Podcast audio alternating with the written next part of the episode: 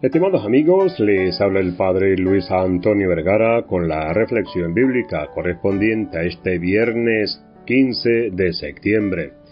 El Evangelio está tomado de San Juan, capítulo 19, del 25 al 27.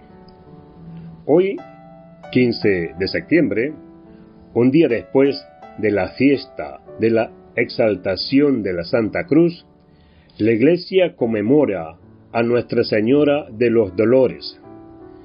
De alguna manera, la sucesión de ambas efemérides es una invitación a meditar en torno al misterio del dolor que unió las vidas de Jesús y María para redención del género humano. Meditar en los dolores de la Madre nos ayuda a comprender mejor los dolores de Cristo, acercarnos al Santísimo Corazón y a dejarnos transformar por el amor sacrificial. La devoción a la Virgen de los Dolores, también conocida como la Virgen de la Amargura, la Virgen de la Piedad o simplemente la Dolorosa, viene desde muy antiguo. Puede remontarse hasta los orígenes de la Iglesia, cada vez que los cristianos recordaban los dolores de Cristo, siempre asociados a los de su Madre María.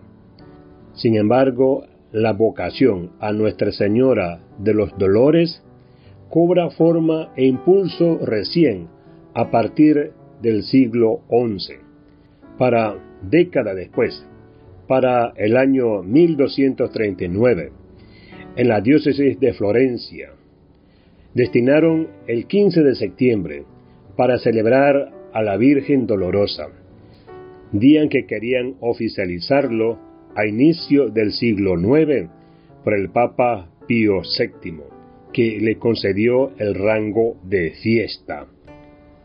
Esta hermosa devoción ha sido alentada por muchos santos a lo largo de la historia, con el patrocinio directo de la Santísima Madre de Dios, como a Santa Brígida, San Alfonso María de Ligorio, se cuenta también que Jesucristo reveló a Santa Isabel de Hungría que él concedería cuatro gracias a los devotos de los dolores de la Santísima Madre.